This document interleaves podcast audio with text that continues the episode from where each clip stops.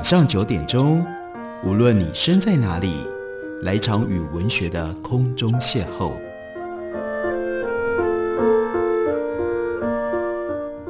杨照谈书，邀您一同遨游文学世界，认识古今中外的经典之作。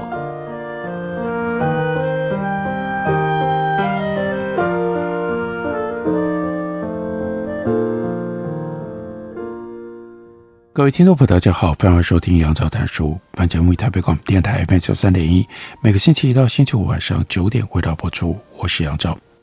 在今天的节目当中要为大家介绍的，这是心灵工坊的新书，书名很简单，就叫做《理解邪恶》，作者是英国的精神科医师以及荣格分析师，同时呢，对于心灵的宗教功能有着非常深入研究的 Leonard Copen。这本书书名虽然很简单，但是关于邪恶，列安纳·寇贝提供了我们相当全面的探索，试图去好好的理解什么是邪恶。在书里面，他先是从社会科学看待邪恶的方法，接下来提供了精神分析看待邪恶的方法，再转而在精神分析的传统当中，告诉我们他自己最熟悉、最专门的。荣格跟荣格学派是如何看待邪恶的？再下来，他换了另外一个角度，从生物因素的角度来探索造成邪恶倾向的原因。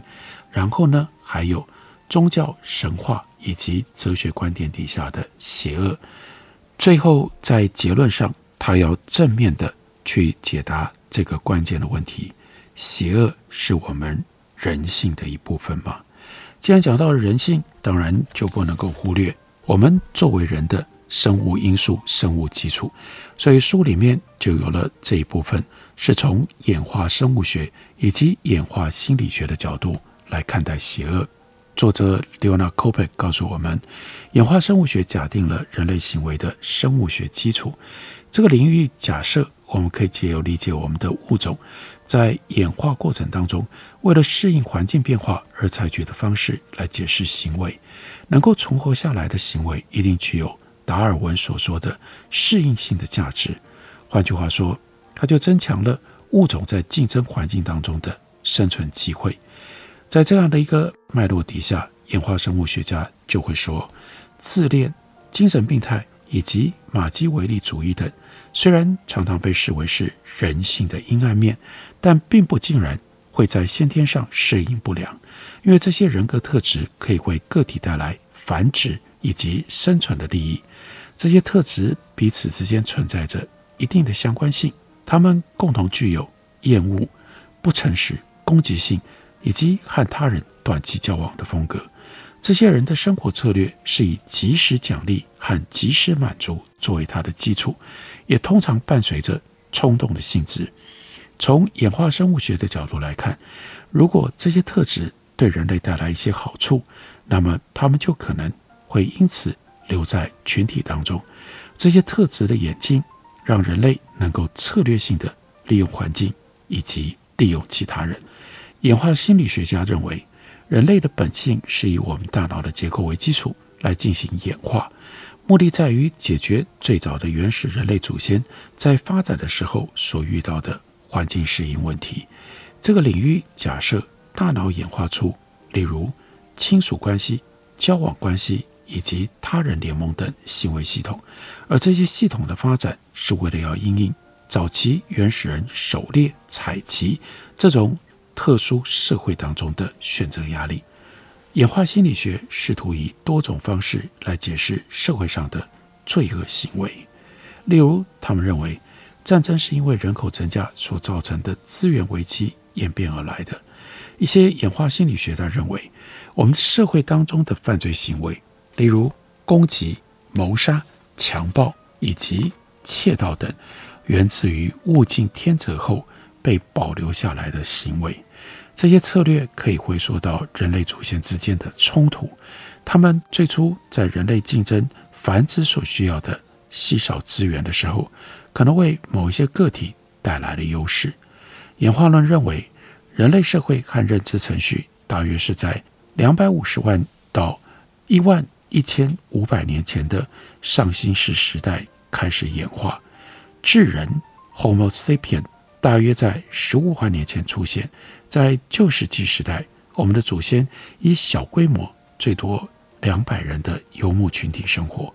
其中许多人是近亲。尽管我们的现代文化和那么古远以前旧石器时代的人文化很不一样，但我们的大脑跟他们相比却没有太大的不同。因此，大脑结构看现代生活之间存在着有一种 misfit，有一种错位。结果就造成了社会的某一些问题。这种观点被认为能够解释人类的邪恶，因为将人类的非理性建立在我们演化的历史当中，用演化心理学的观点来解释儿童谋杀，那就表示犯下这个罪行的原因可能是为了因应我们演化史上某些为了适应压力而演变而来，当时的资源太过于缺乏，没有办法照顾到。群体当中的所有孩童，当然有许多作者质疑这种以遗传基因核心为基础来思考人性先天生物学基础概念的生物学方法，以生物学解释在种族、性别以及性特权方面对某些人来说是有利的。朝着人文学科的生物学转变，尤其是朝着演化生物学方向的转变，就构成了一种。Epistemology of ignorance，无知的认识论，造成了对于女权主义关于性别、身份认同以及身体等看法上具有敌意、无法容忍的态度。虽然以科学或者是演化论方式来解释人性是有可能的，但并不代表这是最好或者是最准确的解释。演化生物学在许多其他的领域当中受到了批判。在过去一万一千年里，由于农业和后来工业的发展，大脑确实可能产生了演化。因此，现代的大脑实际上可能和旧石器时代的大脑有所不同。此外，人类产生文化的能力可能比演化上的压力更为重要。当我们以演化的方式来解释行为的时候，就必须要推测过去历史的条件，以及我们早期。原始人类祖先他们所承受的选择性环境压力性质，我们并不知道他们的沟通形式，或者是他们的社会组织，还是他们所面临的具体生态问题。社会生物学潜在的基本假设看起来似乎认为，人类之所以存在的原因，是因为我们延续了自己的基因，因此我们保留了延续时间最长久的社会行为，而这终究。和我们在人类演化历程当中的生殖优势是有关的。这个概念有许多有待商榷的地方。例如，他假设我们可以将动物的行为类化到人类的行为上，但是人类的行为在心理跟文化层面远远比动物的行为要复杂的太多了。演化心理学认为，人类已经演化出。目的在于提高繁殖成功率的性策略，在这种观点底下，所有的演化选择都是以性选择作为基础，而所有社会行为最重要的动机，那就是繁殖和最大化后代的数量。例如，演化心理学将强暴视为一种生殖策略，但这种解释存在着很大的争议，因为这种解释认为。强暴可以增加早期祖先当中男性的繁殖成功率，不过这种信念无法受到检验，也很难被推翻，而这是对这个解释的典型批判。此外，除了繁殖之外，能够提高总体存活率的其他因素，也可能是演化的主要驱动力。这些驱动力包括了对于不利气候条件的耐受性，包括了竞争能力，也包括了。对于病原体的抵抗力等这些特质，此外，促进群体成功的特质，可能比有利于个人选择的特质要来得更重要。演化心理学也受到了批判，因为它没有考量到发展的历程，这就表示演化心理学陷入了系统发展谬误。这种谬误假设，有机体的表现型是独立于发展历程的。演化生物学的进一步假设是，大脑已经演化出先天的计算机制或者是模块，让有机体能够在心理上适应不同的特定情境。例如说，应该有检测欺骗模块、怕蛇模块等等。然而，大脑的相同区域内可能拥有不同的认知功能，而相同的认知功能运作可能涉及大脑的不同区域。最终，大脑是以整体的方式来运作的。目前缺乏可靠的精神观点证据来支持心理学的演化观点，还有其他针对演化心理学的批判，尤其是认为演化心理学太过于不严谨，是不可被证伪。不可被推翻，非常非历史性的，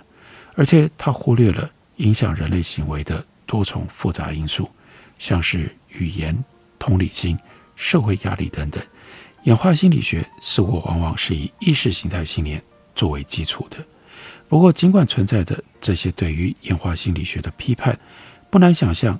我们早期的人类祖先不得不在共享的领域当中。去争夺食物，而这种竞争当然很容易可以造成暴力。所以，对于某些人类学家来说，人类暴力的起源和早期灵长类动物的系统发展演化是有关系的。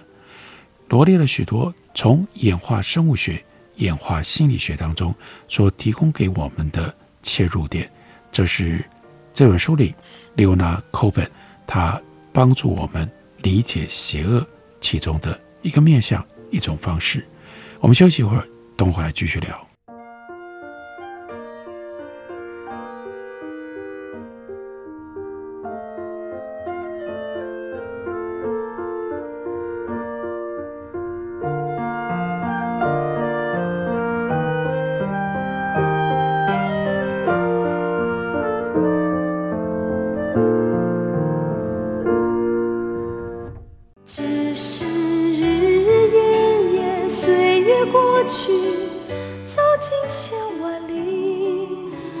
好声音尽在台北广播电台 FM 九三点一 AM 一一三四，陪伴您的幸福好时光。大家好，我是郑怡。只想告诉你，没有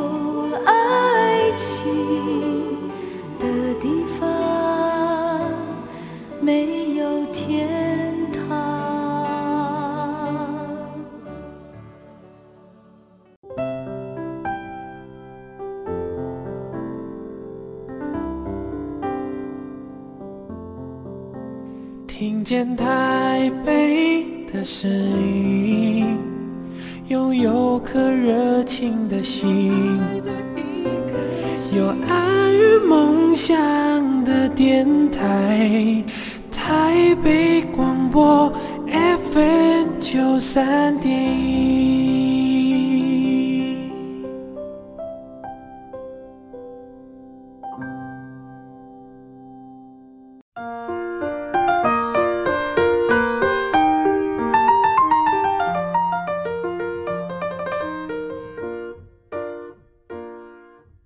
感谢你继续收听杨照谈书。本节目以台北广播电台 FM 九三点一，每个星期一到星期五晚上九点，为大家播出到九点半。今天为大家介绍的这本书，作者是 Leona Coben，他所写的这本书书名叫做《理解邪恶》，是心灵工坊刚刚出版的新书。在书里面，Leonard Coben 他要直接来探出这个非常关键的问题。人类身上是不是存在着邪恶的特质，或者是人类只具有邪恶的行为？邪恶会不会成为一个人本性的基本特性，或者是邪恶只是用来描述一个人的所作所为？一个有严重缺陷的性格障碍的人，例如说恶性自恋者，他可能会犯下恶行，但他的本性并不邪恶。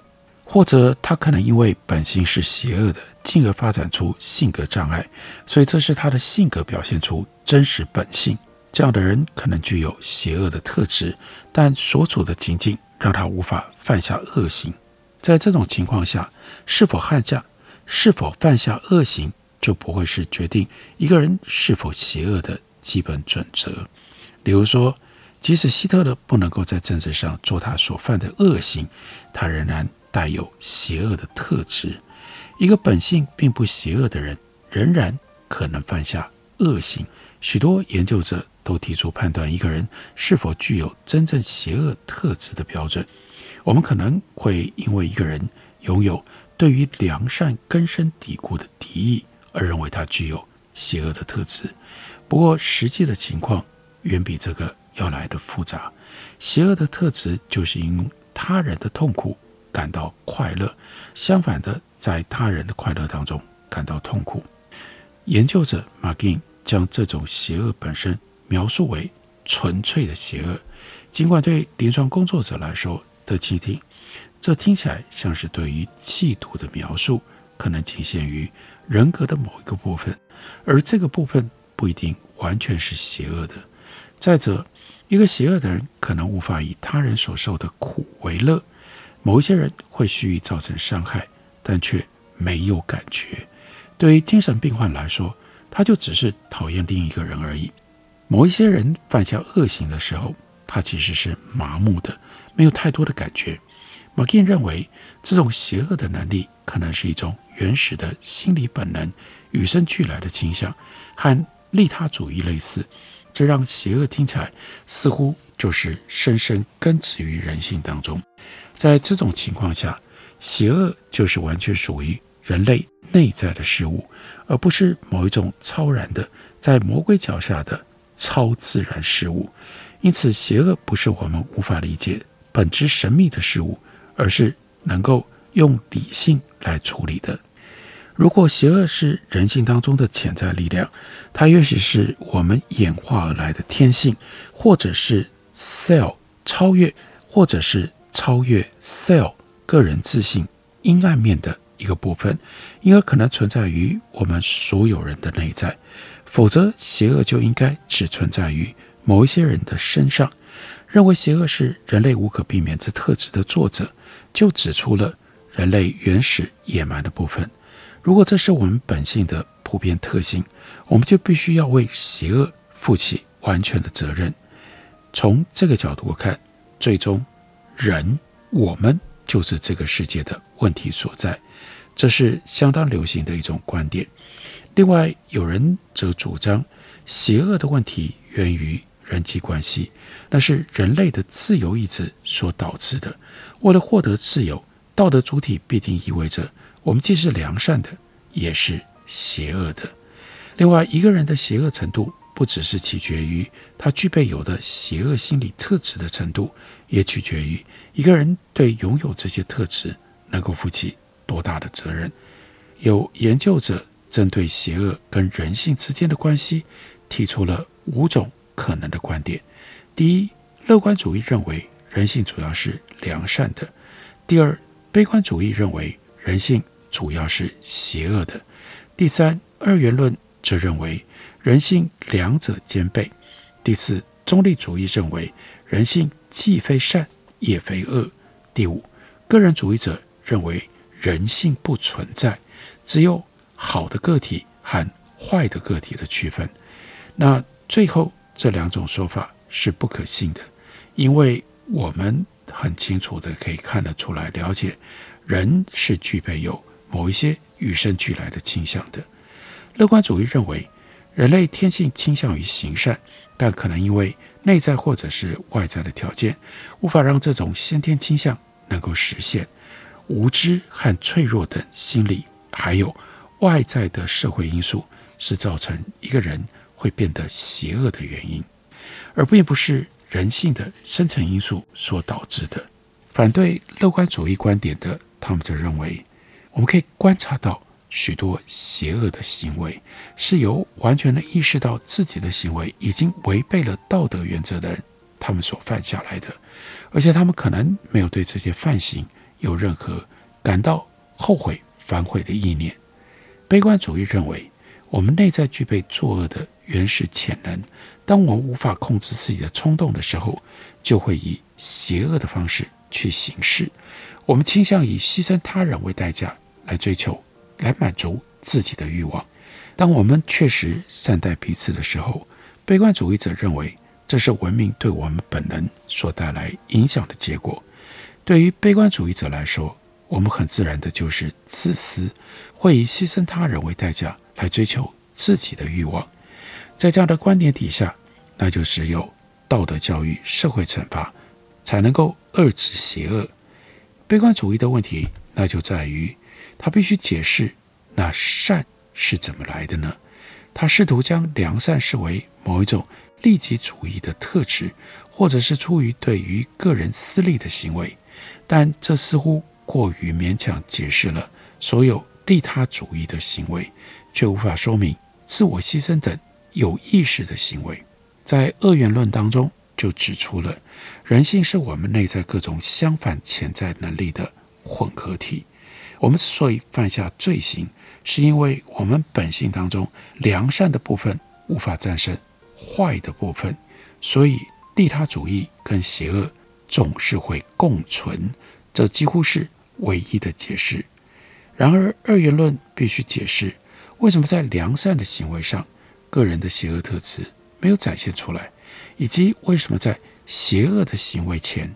良善的倾向没有获得胜利。深度心理学家会引用一些因素来解释这种差异，例如说对个人强烈情感的涵容，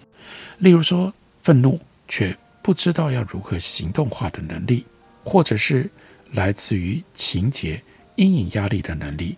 超我的发展程度，还有其他人格因素等等。邪恶的人，我们可以把它描述为为了追求个人意识形态或者是宗教目标。而刻意对另外一个人或者是多人造成严重身体伤害的人，并且在犯下这些恶行的时候，经验到心理上强烈的愉悦感。这个方法的价值在于，它强调了动机和意图。尽管我们已经了解，仅凭动机本身并不足以将某一个事物称为邪恶，因为伤害可能是由疏忽或者是鲁莽。所造成的，人们常常认为邪恶行为是一种令人感到愉悦的错误行为。然而，经验到愉悦似乎并不是必要的标准，因为在没有愉悦感的情况底下，邪恶仍然可能发生。一个人可能并不是因为喜欢而去犯下了这些罪行的。作恶者一定要是在作恶的过程当中感受到愉悦，才能够让恶行。成为邪恶的标准，这意味着一个人若是在微不足道的错误行为上感到邪恶，我们就可以把这样的性质视之为邪恶。要成为邪恶的人，意味着这个人会始终保持邪恶。这个人在他的道德态度上跟良善是不一致、无法共存的。在这种观点底下，邪恶的人。就没有良善的那一面，即使他们从来不做坏事，或他们没有造成任何的伤害，也不会表现出真正的同情或者是良知。尽管这不太可能会发生，只要不是以尊重关怀他人为基础，邪恶之人就能够恪尽其责。邪恶之人可能会积极的和良善作对，而这种和良善的不一致是邪恶的。一个需要完全。几乎完全不在乎他人的福祉，我们才会把它称为邪恶。邪恶的人，他的动机跟一般做错事情的人截然不同。邪恶的人存在于道德连续光谱的极端处，而另外一个极端是道德圣人。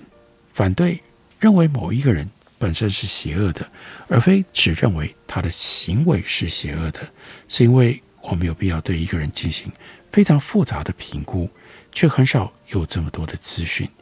要谴责一个人是邪恶的，我们就必须要考量到这个人他有意识的意图、无意识的动机、他的遗传因素，还有他的发展历史、当下所处的情境细节以及个人的整体心理等等。然而，有一些研究者他们认为，可能可以简化这个问题。如果一个人犯下了许多恶行，那么他就是。邪恶的，我们的文化直觉地认为，邪恶之人内在拥有邪恶的元素或者是核心，几乎如同身体的特性一样。这是一种邪恶量子，它可能会被平凡的人格面具所掩盖。这种概念让邪恶的人几乎都变成了恶魔，而不是被冲动控制的可怜虫。世界上存在着邪恶之人的想法，保留了我们拥有一个公正有序的世界的信念。我们不愿意放弃这种信念，因为它是我们所生存的世界，也是我们后代所生存的世界。邪恶量子的观点，邪恶量子的观点，如果拿来和社会科学家的观点进行比对，那社会科学家主张，一般人在适当的情况底下，也能够以邪恶的方式行事，而这种情境主义的作者则认为，许多恶行并不是邪恶之人个别邪恶意志所导致的，而是社会力量还有组织造成让个人做出可怕的事情。在这个历程当中，个体被改变了，因而变得邪恶。像独裁政权这样的组织，有必要训练、加强及维持这种社会当中的邪恶活动。然而，纯粹的情境主义邪恶观点，并没有考虑邪恶的社会条件始于那些创造、培养这些条件的人的他们的心理。这是非常复杂、非常细腻，关于不同立场。如何看待邪恶？究竟是或不是本质性的？他们提出的种种主张，这也充分地显现出来。李奥纳柯贝这个作者他在写这本书的时候的倾向，也就是他尽量提供给我们各种不同角度、各种不同主张，让我们随着这本书丰富的、多元的理解邪恶。感谢你的收听，我们明天同一时间。再会。